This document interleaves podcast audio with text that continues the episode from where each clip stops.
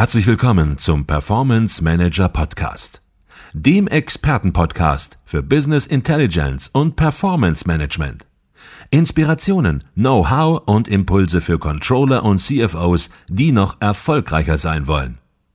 Ihre heutigen Gastgeber Alexander Küpper und Peter Blum.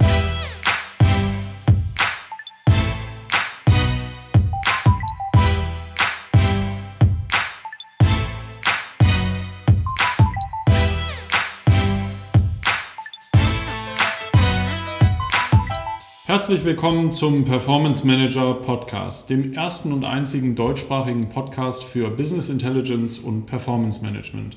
Mein Name ist Alexander Küpper. Und mein Name ist Peter Blum. Thema der heutigen Podcast-Folge: Leuchtturmprojekte in der Business Intelligence. Täglich spreche ich mit Menschen, die Business Intelligence Werkzeuge im Einsatz haben, im Controlling, CFOs, die damit arbeiten. Und es gibt immer wieder Projekte, die besonders erfolgreich waren, die herausragend waren. Auch bei Advisio, bei uns gibt es diese Projekte und wir zeichnen die, das wissen Sie, einmal jährlich mit dem Advisio Award aus.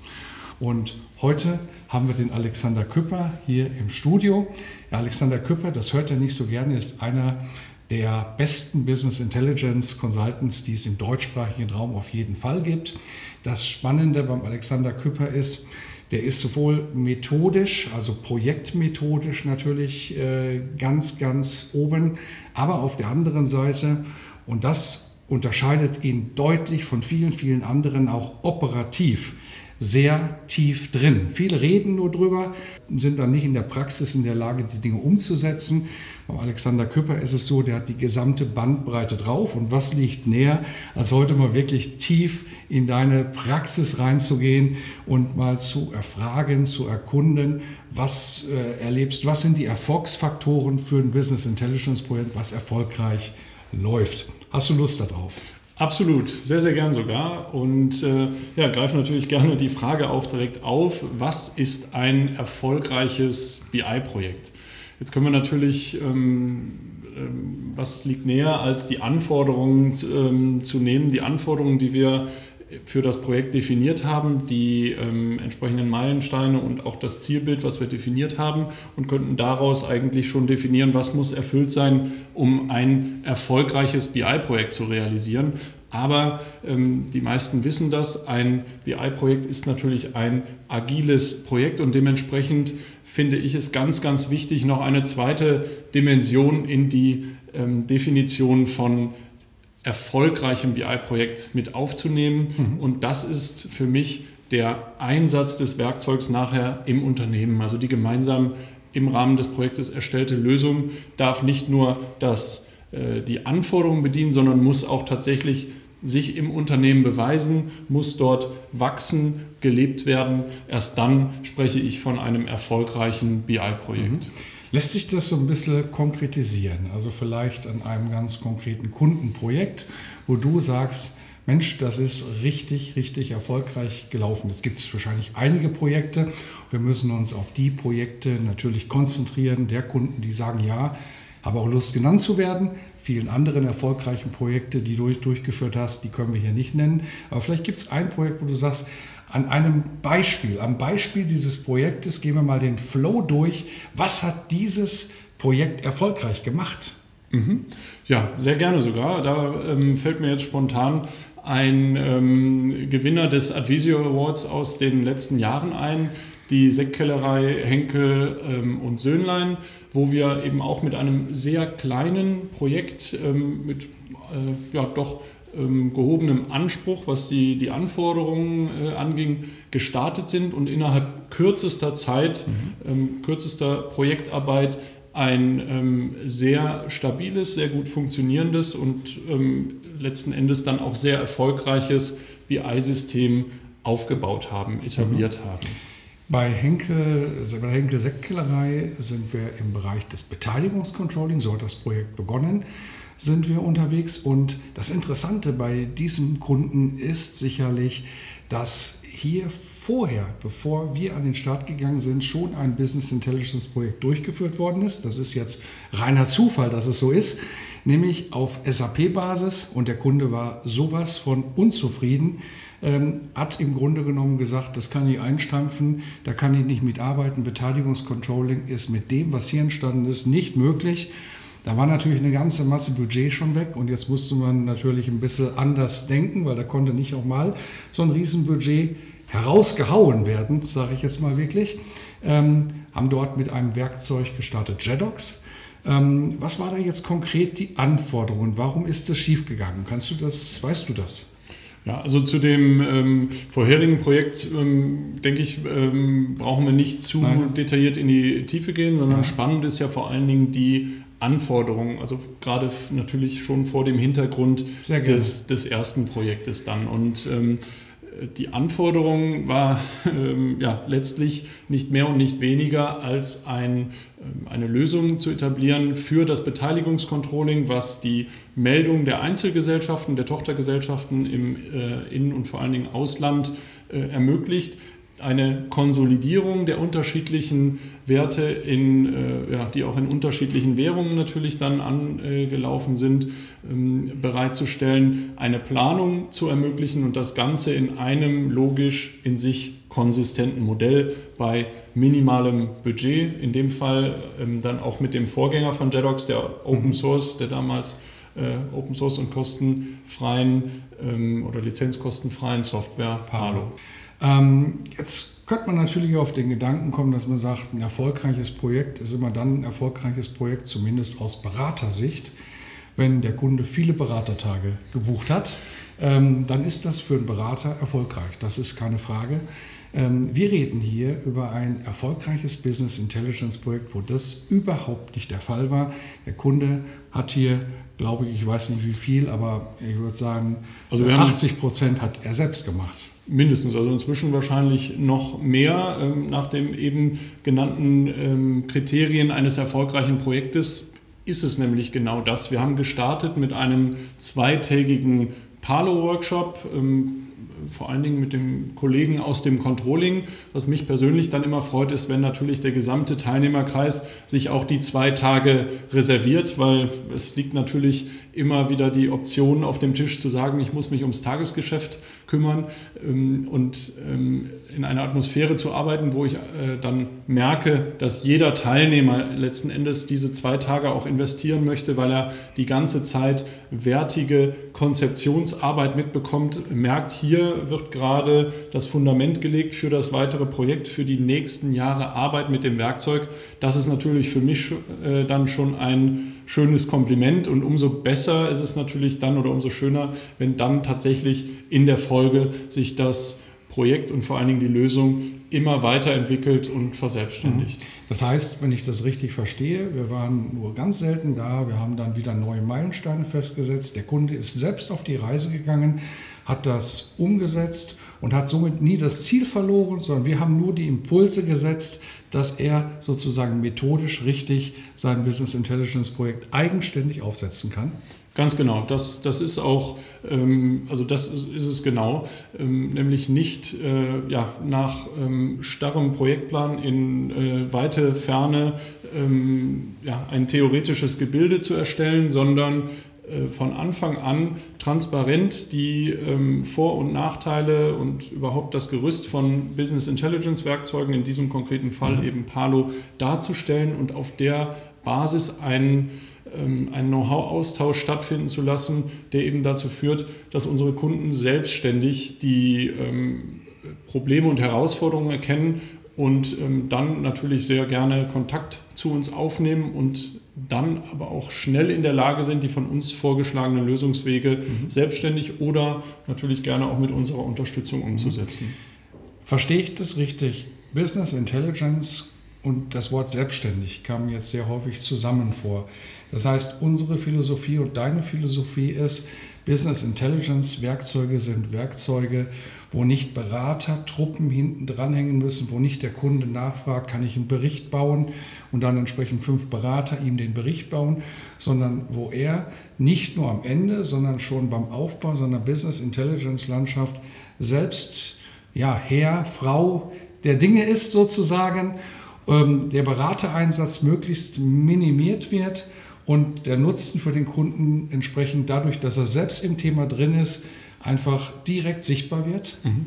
Also das Minimieren und Maximieren des Aufwandes ist natürlich im Idealfall einfach eine Ressourcenfrage. Der ähm, ganz entscheidende Punkt ist letzten Endes das Verständnis der Abläufe. Jeder unserer Kunden entscheidet natürlich für sich, wie tief möchte ich in das jeweilige Thema mit eintauchen, welche technische Ebene ist vielleicht dann irgendwo für mich dann der Bereich, wo ich nicht mehr im Detail jeden Klick verstehen möchte, mhm. Ähm, aber ein gemeinsames technisches Verständnis ähm, und vor allen Dingen aber auch konzeptionelles Verständnis dessen, was wir ähm, mit dem BI-Projekt gemeinsam erreichen wollen und was im Rahmen der, äh, des jeweiligen Werkzeugs möglich ist, ist unerlässlich, um mhm. ähm, nicht nur ein erfolgreiches Projekt zu machen, sondern ein sehr erfolgreiches Projekt mhm. zu machen, um vor allen Dingen ein, eine lebendige BI-Lösung mhm. dann zu etablieren. Gibt es bei erfolgreichen Projekten eigentlich auch Probleme während eines Projektablaufes? Ähm, erfolgreiche Projekte, klar, am Ende sind die erfolgreich, aber das hört sich immer so an manchmal, als ob das so eine Erfolgsstory von Anfang bis Ende war. Man hat nie mal gerungen mit der besten Lösung. Man hat nie mal entsprechend vielleicht auch kleine Konflikte gehabt, entsprechend einfach im Sinne der besten Lösung. Ähm, Gibt es das oder wie äh, oder ist das alles immer einfach nur schön von Anfang bis Ende?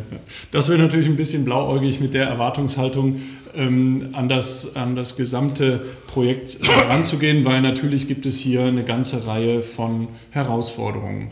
Ähm, allein schon durch die Tatsache, dass BI-Werkzeuge darauf ausgelegt sind, möglichst flexibel zu sein, möglichst dynamisch zu sein und äh, ja auch die unterschiedlichsten Prozesse im Unternehmen, Planungsprozesse, Analyseprozesse, Reportingprozesse zu unterstützen. Dadurch ergeben sich natürlich die unterschiedlichsten Möglichkeiten, die unterschiedlichsten, unterschiedlichsten Lösungsansätze und ähm, dementsprechend ist es ähm, ja, in, im Rahmen des Projektes natürlich immer wieder wichtig, den Fokus zu schärfen, gen, gemeinsam auch ähm, ja, erkennen zu können. Und dazu ist eben auch das Verständnis des, mhm. des mhm. Gesamtkontexts und auch des, des äh, mhm. Business Intelligence Konzeptes wichtig, damit eben die Unterschiede mhm. ähm, ja, nicht nur verstanden werden, sondern dass wir im Projekt dann eben auch gemeinsam festlegen können, was ist jetzt der Fokus, den wir für die einzelnen mhm. Projek Projektschritte ähm, setzen wollen, um diese dann auch erfolgreich zu erreichen.